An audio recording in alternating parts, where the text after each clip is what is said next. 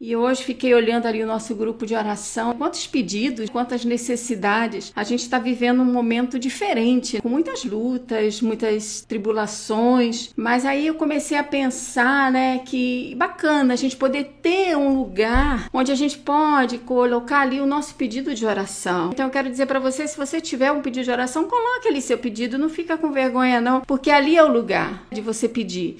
Porque ali tem um povo, um povo de Deus que ora, que vai interceder por você, que vai ficar preocupado e que vai vai estar junto a você nesse momento de dificuldade. E quando a gente pensa também que quantos testemunhos de vitória que o Senhor tem dado, sabemos que tem muita coisa aqui que a gente não vai entender no na nossa, nosso momento aqui, que a gente só vai entender futuramente. Tivemos perdas, pessoas queridas que se foram, como o primo do Bis, prima do Leandro, e outros que partiram. E tem coisas que de repente a gente não vai entender, mas vale a pena a gente continuar orando e clamando e sabendo que Deus tem ouvido nossa oração. O Senhor nunca nunca deixa de nos ouvir. Só Ele sabe cada razão, cada motivo, só ele conhece. E pensando nos testemunhos, lembrei da Vilminha, que agora é mais recente, né? Não sei se ela tá vendo a gente lá. E ela tem pedido pela Magda. Olha que coisa interessante. O que é o cristão? Ele está passando uma luta, um momento difícil, mas ele encontra forças para testemunhar, para ajudar aquele que está ali do seu lado. E a Rosana, que testemunho maravilhoso que a Rosana pôde dar. Como Deus tem estado ali com ela num momento tão difícil, ela podia cantar, lembrar dos hinos que são cantados na igreja e pode proclamar ali no coração dela que se Deus fizer, Ele é Deus, e se o Senhor não fizer, Ele continua sendo Deus, Ele não vai deixar de ser Deus. Sua soberania não passa. E o testemunho da Gi, que coisa maravilhosa. Quando ela deu testemunho, uma das coisas que ela falou e que me tocou foi que quando ela recebeu o diagnóstico, uma preocupação da Gi era poder testemunhar. Ela não queria que aquele momento que ela estava passando fosse um momento em que as pessoas olhassem e falassem que diferença faz ela ser cristã ou não? Ela mostrou a diferença, que faz diferença, porque o cristão ele tem paz no coração. O cristão ele tem testemunho para dar, porque ele confia no Senhor. Né? A Bárbara, como tem sido fortalecida, como tem testemunhado, quantas tribulações que a Bárbara tem passado e o Senhor tem sido tão tremendo e ela deu aquele testemunho que ela estava no posto de gasolina com, com um cachorrinho e ela estava com um negócio de diálise aqui e uma senhora falou, olha, tô vendo que você está com diálise, mas tô vendo você passeando, você andando com seu cachorrinho. E a Bárbara ali pôde dar o testemunho para aquela moça que também estava passando por diálise, que estava se encontrando num momento um tanto desesperada, e ela pôde dar o testemunho dela. Eu tenho certeza que ela ajudou aquela moça ali naquele momento. Quando meu pai ficou doente, ficou três meses no Hospital das Clínicas. As pessoas gostavam tanto dele ali. Meu pai fez a diferença naquele momento ali. A luta era grande. Meu pai tinha muitos aneurismas pelo corpo. Ele tinha um em cada perna, quatro no abdômen. Na veia aorta. Um na veia aorta. Estava difícil a situação dele, muito difícil. E naquela situação difícil ele fez uma poesia. Ele até falou que a doença dele não era para os fracos, não, porque o Einstein também teve uma, um aneurisma e ele fez uma, uma poesia, e até colocaram essa poesia dele lá no Hospital das Clínicas. E ele falando do, do grupo de médicos que estava cuidando dele, ele fez essa poesia. E ele dava testemunho ali do Senhor. No quarto dele tinha um rapaz muito desanimado, não queria comer, e o meu pai começou a falar de Deus para aquele rapaz e animando aquele jovem, e falando: Não, você tem muito ainda pela frente. E o rapaz não queria comer, e meu pai dava comida na boca daquele jovem jovem e aquele jovem recebeu alta. Ele saiu do hospital. Olha, aí tem coisas que de repente você pensa, mas por que um servo do Senhor passando por isso? Mas olha como Deus usa o servo do Senhor no momento de dificuldade. Olha como Deus faz a obra dele. E por que não o servo do Senhor? Porque o servo do Senhor é aquele que pode testemunhar, é aquele que pode fortalecer o que está fraco, é aquele que pode levar a boa nova do Evangelho. Pensando nisso, lembrando esse versículo que Jesus diz: Vinde a mim, todos vós que estáis cansados e sobrecarregados, eu vos aliviarei. E quem é que pode falar isso para aquele que ainda não conhece o Senhor? Falando: Olha, Jesus um dia ele falou que deveríamos ir a Ele.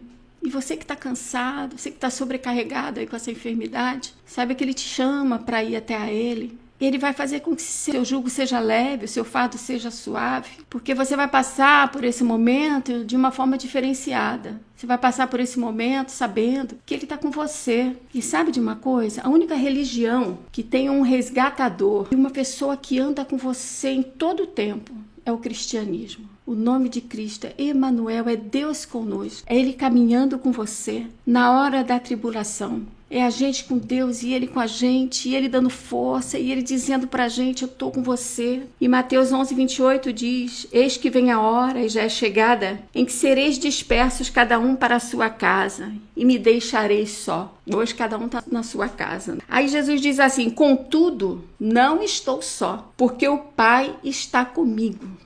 Jesus, ele tinha essa convicção de que o Pai está com ele. Eu pergunto para você, para quem está ouvindo, você tem essa convicção de que o Pai está com você? Ainda que de repente você esteja num leito, em alguma situação em que parente nenhum pode estar perto de você, nenhum amigo, você tem a convicção de que você não está só, de que o Pai está com você. Aí ele diz assim: Estas coisas vos tenho dito para que tenhais paz em mim. No mundo passais por aflições, mas tende bom ânimo, eu venci o mundo. Ele venceu o mundo porque o Pai estava com ele. E nós podemos vencer. Vencer as lutas, as tribulações. No mundo tereis aflições. Ele não engana ninguém. Mas ao mesmo tempo ele diz: Mas tem de bom ânimo, eu venci o mundo. E ele diz que ele estará conosco. E ele diz que ele, quando todos precisarem para casa, ele não estava sozinho, porque ele sabia que o Pai estava com ele. E nós podemos ter essa convicção de que o Pai está conosco, de que o Senhor Jesus venceu e que ele diz para a gente que a gente vai vencer também. E Mateus 16, 32 diz: Ensinando-os a guardar todas as coisas, tenho ordenado a vocês. E eis que estou com vocês até o fim dos tempos. Ele está conosco, ele estará, não, ele está conosco até o fim dos tempos. Eu não sei quanto tempo eu tenho, mas eu sei que ele vai estar comigo até o fim. E isso traz paz ao coração. Por isso, esses irmãos que eu li lá em cima, e cada um de nós aqui pode dar o testemunho de quando passou por tribulação, não se desesperou, porque o Senhor estava conosco. Porque nós temos essa convicção de que Ele está conosco. Samuel foi a última pessoa a ver o meu pai. Um questionamento que ele tinha era: Poxa, vou, né, tanto tempo servindo ao Senhor, um pastor, tão entregue nas mãos de Deus, por que tanto sofrimento? E uma resposta que Deus deu para ele, que ele compôs uma canção, era o que era um dia com relação ao mês. Um segundo em relação ao mês. Um segundo e em relação. é uma vida inteira comparada à eternidade. Né? A eternidade. Aí ele compôs essa canção ali e ele falou que viu uma lágrima que escorreu do meu pai. Meu pai já não falava uma palavra. E ele falava: Vô, tá chegando no fim, vô. Essa porta do céu tá se abrindo, né, vô? Deus está lá recebendo o Senhor, vô. Que coisa maravilhosa. Eu lembro daquele salmo que diz: O Senhor te guardará a tua entrada e a tua saída, desde agora e para sempre. O Senhor guardou a entrada dele e o Senhor guardou a saída dele recebendo ele. Esse mundo aqui não é para ser comparado com a eternidade. Lendo este trecho, o Espírito Santo trouxe algo novo ao meu coração. Mostrou-me que o Senhor Deus guarda a nossa entrada. Quando estamos no deserto, rumo à terra prometida, guarda nossa entrada na fornalha ardente, nossa entrada no vale árido, nossa entrada no campo de batalha, nossa entrada na cova dos leões, ele está lá, nos guarda quando temos que entrar nestes lugares de provação. Ele, o Senhor, também nos guarda quando já entramos e estamos dentro. Ele entrou conosco. Aleluia. Está lá em meio ao fogo, atravessando as águas tempestuosas. Está dentro do nosso barco, está nas colunas de fogo e fumaça, bem no meio do deserto, dentro da cova dos leões. Em nenhum momento ele nos abandona e diz: vá, se ele mesmo não for conosco. O Senhor, o Pai, guarda também a nossa saída. Ele quem nos aponta a saída, quem abre a porta onde não há, que remove a pedra e nos chama para fora, que lança a âncora em lugar seguro, que despedaça ferrolhos e grilhões, que tentam impedir a nossa saída. Ele sempre está lá, na saída da provação, nos guardando e aguardando de braços abertos, como Pai amoroso que é. Amém? O Senhor está conosco. Amém, é isso mesmo. Eu, bem, eu até me emocionei um pouco aqui, porque é a pura realidade, sabe? Eu acho que, eu sempre falo, ah, você mora sozinho? Eu falo, não, eu moro com Deus. E ele é tão bom, ele é tão bom que ele não me dá despesa, gente, ele só me dá alegria. O que, que eu quero mais? É só agradecer a ele todos os momentos. Amém. Amém. Deus te abençoe Senhor pela é palavra maravilhosa. Amém, viu? minha. Deus Muito conosco. Obrigada. Amém. Amém. Isso me fez lembrar a oração da Eucaristia, tem uma parte dela. Bom, eu frequentei a igreja católica, fiz o catecismo, então tem um trecho muito lindo, muito bíblico da oração da Eucaristia Deixa eu ver se eu lembro assim. É, o Senhor Deus esteja convosco. Aí o povo responde: Ele está no meio de nós. Corações ao alto, diz o sacerdote. E o povo responde: O nosso coração está em Deus. Amém. Vamos falar isso? o bispo fala e a gente fala, é, né?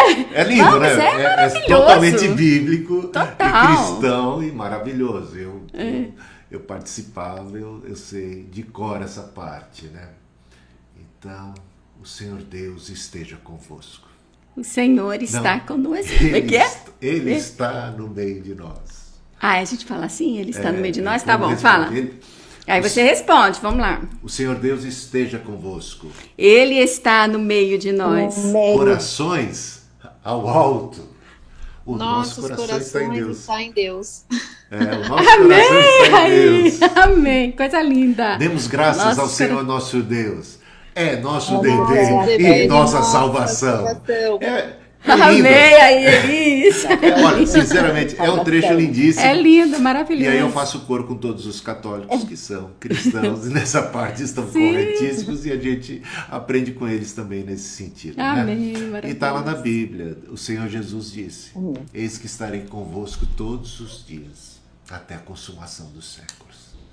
Amém. E o nosso coração está lá em Deus, no alto. E Ele está conosco aqui na terra. Amém. Samuel, e aquela canção que a mãe colocou aí? É assim, né? Passa o dia, passa a hora, passa a vida passageira. Vida passageira passará.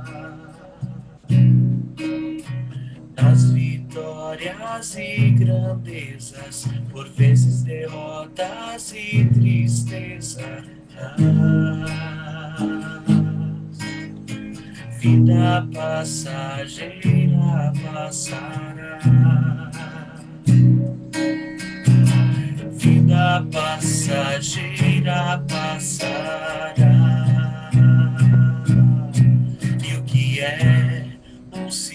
Segundo em relação ao mês? E o que é uma vida inteira comparada à eternidade. Ao lado do Pai, meu Redentor, meu Deus de amor, ao lado do Pai, meu Criador, meu Deus de amor, ao lado do Pai, ao lado de Deus, meus problemas são aqui tão pequenos, tão pequenos. É isso.